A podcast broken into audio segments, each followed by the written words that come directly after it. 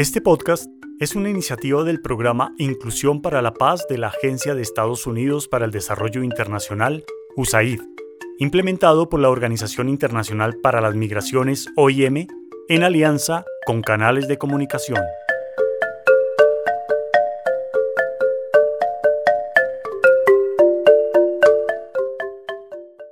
Hoy, en Cuenta la Tambora, Misión salvar a la familia. Agua que se parte en dos en esta playa bendita. Una para el chiflón, la otra para la ollita. Es viernes por la tarde en Barbacoas. Cae el sol después de un día radiante y su brillo crea una luz cálida que se cuela entre las hojas de los árboles. El suelo de las calles aún guarda el calor de un día bañado por el sol. Los estudiantes salen de clase.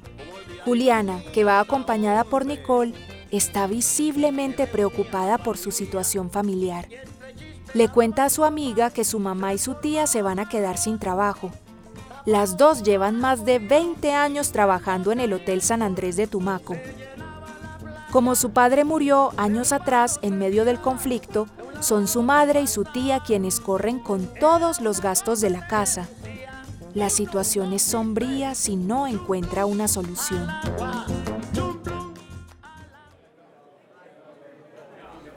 Eso le cuento, Nicky. Si doña Mercedes cierra el hotel en Tumaco, la cosa se nos va a poner muy dura. Pero yo no entiendo. Doña Mercedes, ¿por qué quiere cerrar? Yo pensaba que el hotel era un negocio próspero. Tantos años funcionando y alojando turistas. Pues es que doña Mercedes dice que no hay turistas quedándose en su hotel, que no hay casi movimiento y que por eso se está perdiendo plata. O sea, es que hay semanas en las que las habitaciones están vacías. Pero tan raro. Yo siempre he sabido que muchos turistas van allá. Cuando voy, siempre veo personas hablando en otros idiomas, de muchas partes, caminando por ahí, tomando fotos, visitando los lugares bonitos y, sobre todo, queriendo ver las ballenas. Entonces, ¿dónde se quedarán? Y pues sí, eso mismo fue lo que yo le dije a mi mamá, que si hay turistas. Pero ¿sabes qué creo que es? Que el problema es que doña Mercedes no hace publicidad. Y es que tampoco ha puesto el hotel en todas esas aplicaciones que hay ahora. Si los turistas no saben que el Hotel San Andrés existe, pues cómo van a llegar, ¿no? Pero no, doña Mercedes insiste que es por falta de visitantes. Uy, es que esa señora es tan terca. Oiga, Juliana, ¿y si le demostramos a Doña Mechas que a Tumaco sí llegan turistas y suficientes para los hoteles que hay? Ja, eso sería la salvación de mi familia. Pero venía acá, ¿cómo? Con una encuesta. Podríamos ir hasta allá en la camioneta del profe Otoniel. Él nos lleva gratis y de paso nos explica. Allá hacemos una encuesta sobre la cantidad y tipos de turistas que llegan, las actividades que hacen y cómo buscan hotel. Podríamos tener la información necesaria sobre cómo hacer mejor publicidad y salvarles el trabajo a su mamá y a su tía. Vamos donde el profe Otoniel, que el seguro sabe cómo es que se hace una buena encuesta. Cuando llegan a casa de Otoniel, encuentran a Marlon en plena construcción de la lista de música. Otoniel no está en casa, pero ellas deciden esperarlo y de paso acompañar a Marlon en su emisora un rato. Y entonces, muchachas, muchachas, mi papá no demora mucho. Si quieren me pueden ir contando a ver de qué se trata, a ver si les puedo ayudar en algo. No, pues gracias, Marlon, muchas gracias, pero no, no creo, no creo. Mejor esperamos al profe. Es que me da pena molestarte, vos siempre andas ocupado. Sí, Marlon. Juliana está muy preocupada por su familia y lo que les espera si se quedan sin trabajo. Por eso queremos hacer una encuesta en Tumaco con todas las de la ley. Para eso necesitamos a su papá. ¿Encuesta? Muchachos, yo soy el rey de las encuestas. Yo he hecho varias en la vida. Cuando estaba en el colegio, ahí en Cali, cuando viajé a La Guajira, mejor dicho, me la paso en esa. Si ustedes me explican un poco más sobre el tema del que quieren recopilar información, yo con todo el gusto les puedo ayudar. Después de exponer la situación familiar de Juliana, los tres jóvenes inician el plan para recolectar información valiosa que ayude a salvar los trabajos de la familia. Esa información puede destinarse a tomar decisiones estratégicas y llevar a cabo planes de acción. Marlon comprende que lo que sus amigas se proponen es recolectar información relevante para el hotel que permita tomar decisiones que hagan prosperar el negocio. La encuesta no servirá de mucho si no se hace un buen análisis de los datos obtenidos. Vean, cuando yo estuve en Cali, habían personas que casi todos los días estaban haciendo muchas preguntas. Para eso usaban unas planillas. Preguntaban hasta por el desayuno, un montón de cosas que uno de amable le respondía, pero antes que eso, lo que yo haría es tener claro qué quieren averiguar. Y ahí sí vemos qué conviene preguntarles, ¿no? Tendríamos que encuestar a los turistas. Sería lógico, ¿no? Les preguntamos cómo se enteraron de Tumaco, cómo hicieron para buscar hotel, qué características buscaban para hospedarse, cuántas veces han ido y si volverían. Eso, eso, hágale, hágale. Y le preguntamos a todos los que vamos por allá, ¿o qué? No hace falta preguntarles a todos, pero sí, debemos identificar cuántos turistas van en un fin de semana aproximadamente. Dependiendo del número, tomamos una muestra representativa. Por ejemplo, si son 100 turistas, podríamos preguntarle al 25% que serían 25 personas. Nos conviene evitar los grupos grandes porque muy seguramente nos darán la misma respuesta. En cambio, si seleccionamos aleatoriamente quiénes contestarán nuestras preguntas, con los resultados podemos generalizar las respuestas. Las encuestas sirven para encontrar tendencias, saber cómo se comporta la gente, qué les gusta, cuáles son sus preferencias, pero no le preguntan a todos siempre. Venga, Marlon, ¿cómo así? O sea que no es de un grupo coger unos poquitos y ya. No, muchachos, yo pienso que hay que mirar la población total y ahí sí mirar cuántos encuestar. Para que una muestra sea representativa, casi siempre se toma entre el 25 y el 30% de la población estudiar. Eso creo. Eso sí, toca preguntarle a mi papá para estar más seguro. ¿Y usted a qué se refiere con que la muestra se haga aleatoria? Aleatorio significa al azar. Si no, uno va y encuesta a los amigos y responden lo que uno quiere. Pues sí, vos tenés razón. Ve, entonces esta encuesta la podemos armar para saber cuánto turismo tenemos en Tumaco y para tener más detalle de cómo ellos eligen dónde quedarse, ¿cierto? Pues entonces lo primero sería saber cuántos turistas van el fin de semana y de ahí sacamos cuántos vamos a encuestar aleatoriamente. Y pues ahí sí, llegamos con argumentos sólidos a doña Mercedes. Ay, va a ver cómo esa señora cambia de opinión.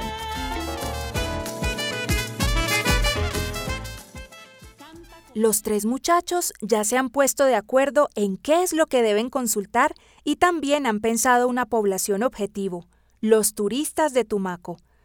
A Juliana se le ocurre consultar unos datos de la Junta de Acción Comunal que miden mensualmente cuántos turistas ingresan al municipio. En un cálculo rápido, estiman que por fin de semana llegan unas 50 personas. Eso les dará el insumo que necesitan para saber cuántas personas deberán encuestar para que los datos sean representativos. 25%, dijo Marlon. Eso da entre 12 a 13 personas a encuestar. Con sus notas juiciosas, ya pueden pasar al momento de pensar las preguntas de la encuesta. ¿Cuántos días va a estar en Tumaco?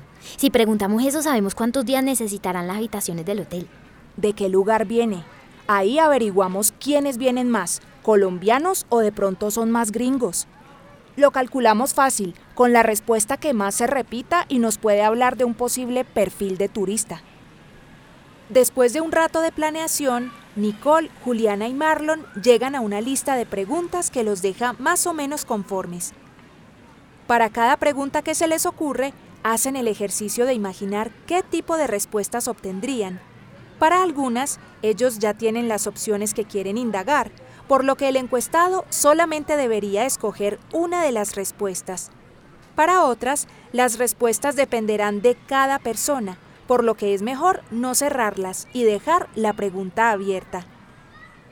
Además, con cada prueba, se les hace cada vez más evidente que un grupo de personas permiten conocer más a quien responde, mientras que otras permiten indagar sobre la forma en la que buscan y eligen un hotel. Bueno, listo, ya tenemos un listado de preguntas, qué chévere. Bueno, hagan como si fueran turistas y yo les pregunto. Entonces, ¿cuántas personas viajan con usted? Somos dos. Vengo con mi papá. ¿Cuántos días planea quedarse en el pueblo? Tenemos solo este fin de semana, señora. Ojalá fueran más. ¿Cuánto está dispuesto a pagar por su alojamiento? ¿Máximo 50 mil, máximo 70 mil, máximo 90 mil o más? Mm, pues el presupuesto hay que cuidarlo, pero tampoco dormir mal. Yo creo que máximo unos 70 mil la noche podría ser. ¿De dónde nos visita? De mucho más cerca de lo que usted pensaría, señorita. ¿Cómo eligió el hotel donde se aloja? Pues ese sí fui yo, porque mi papá es como a la antigua, llegar y buscar y tal. Pero yo miré por internet, miré una foto y el precio y ya. Ah, y la ubicación también. ¿Usó alguna aplicación para elegir? Sí, claro, eso es lo más fácil. ¿Cómo le ha parecido su hotel? Estamos muy cómodos, nos queda cerca todo y creo que los que atienden son los dueños, muy buenas personas. ¿Volvería a Tumaco? ¿Sí, no o no sabe? Yo creo que sí, pero la próxima me traigo algún amigo. ¡Epa! Sí, así es. Ay, está buenísimo. Yo la veo muy bien. Estamos listos. Perfecto, muchacha. Ahora lo que tienen que pensar es cómo utilizar esa información para argumentar sólidamente a Doña Mecha que lo que debe hacer es publicidad y no cerrar y ya. Ay, sí, por favor. Yo quiero llegarle a Doña Mercedes con una encuesta que muestre una tendencia que nos pueda ayudar. Con cifras. Pero también hay que explicarle con las respuestas que no sean cifras. Con palabras que la puedan convencer. Vamos a una carrera. En ese momento los jóvenes, sin tener conciencia plena de sus conjeturas, llegan a una conclusión importante. Los datos recolectados en una encuesta se pueden dividir en dos tipos. Los datos cualitativos se pueden ver en las respuestas que no son valores numéricos, como ¿de dónde nos visita? La respuesta a esta pregunta es un lugar. Los datos cuantitativos, en cambio, surgen de las preguntas cuya respuesta es numérica. A veces, esto hace que sea más fácil medirla, como la pregunta de ¿cuántas personas viajan con usted? Los turistas responderán una cifra. Marlon, cuando simula, responde que él viaja con una persona más, pero agrega que viaja con su papá. Esa respuesta ofrece ambos tipos de datos. Teniendo en cuenta la diferencia entre datos cualitativos y cuantitativos, al día siguiente, Juliana y Nicole salen con las encuestas en la mano rumbo a Tumaco. Después de un largo viaje de cuatro horas en el que le explicaron a Otoniel sus intenciones, iniciaron sin pausa sus labores en el Parque Colón. Durante horas de pesada caminata bajo el sol, logran hablar con 14 turistas, lo que convierte su muestra en representativa, si se tienen en cuenta los datos de la Junta de Acción Comunal. Llenan varias hojas con respuestas variadas y, finalmente, a las 5 de la tarde, se sienten listas para ir a convencer a Doña Mercedes. Listo, muchachas. Doña Mecha las recibe a las 6 en el hotel para que conversen. Entonces preparen lo que van a decir. Para que la información suene organizada, ¿qué datos presentan primero? A mí me parece que conviene iniciar con los datos cualitativos y después con los cuantitativos. Bueno, pues yo empezaría por contarle que entrevistamos a 14 turistas y pues ese es un número considerable de visitantes, si tenemos en cuenta que el hotel tiene que 5 habitaciones. Después de eso nos contaron que viajan con la familia, algunos con esposa, con esposo e hijos. O sea, entonces en total con esos 14 turistas vienen como 10 más. Varios de ellos se quedan un fin de semana, o sea, de viernes a domingo y están dispuestos a pagar en promedio como 80 mil pesos por noche de hotel. Bueno, esto es lo relacionado con las cifras y los números, ¿qué tal? Me gusta, me gusta. Aunque, ¿saben qué? A Doña Mechas le va a interesar más que le contemos sobre el perfil de turista. A mí se me dan más las respuestas de palabras que de números. Si quieren yo le cuento esa parte del análisis. Cuando se entere de qué ciudades del país vienen los encuestados, seguro se entusiasma. Listo, entonces hasta aquí sería así. ¿A quiénes y cuántos entrevistamos? Luego, ¿cómo son los que respondieron? Y finalmente, pues yo iría a lo que vinimos. La mayoría elige el hotel por internet antes de viajar y usa aplicaciones para reservar. Algunos se quejaron que porque el hotel elegido no está cerca de los restaurantes y todos los que entrevistamos dicen que volverían felices a Tumaco a ver las ballenas. Con esto la van a convencer. Lo que tiene que hacer Doña Mechas es publicidad y subir la información del hotel a las redes y a las aplicaciones. Buena suerte, las espero aquí afuera. Durante dos horas estuvieron contándole a Doña Mercedes sobre los resultados y las conclusiones de su encuesta. Tanto los datos cualitativos como cuantitativos sirvieron para argumentar por qué no debía cerrar el hotel. La señora los escuchó atentamente y les hizo varias preguntas. Después de la reunión salieron apresuradas hacia la camioneta donde las esperaba Otoniel. Juliana quería contarles pronto a su mamá y a su tía las nuevas noticias. Bueno, arranquemos ya para Barbacoa que nos cogió la noche. En el camino me van contando qué dijo doña Mechas. Pues, profe, yo solo les puedo decir que está usted hablando con las nuevas asesoras de publicidad y redes sociales del Hotel San Andrés. ¿Cómo la ve? Pues qué bueno. Lo mejor es que ahora que se salvó el trabajo de la mamá y la tía, ustedes también tienen trabajo nuevo. ¿Me pueden dar una ayudita para la gasolina y el peaje? ¿Me hacen el favor?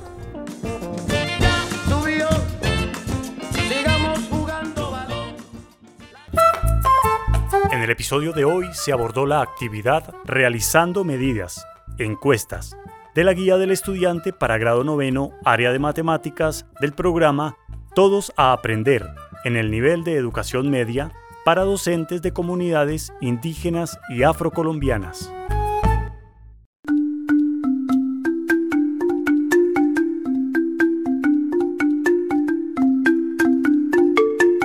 Este podcast se hace posible con el generoso apoyo del pueblo estadounidense a través de la Agencia de Estados Unidos para el Desarrollo Internacional, USAID. Su contenido es responsabilidad exclusiva de sus autores y no refleja necesariamente las opiniones de USAID o del gobierno de Estados Unidos, ni de la Organización Internacional para las Migraciones, OIM.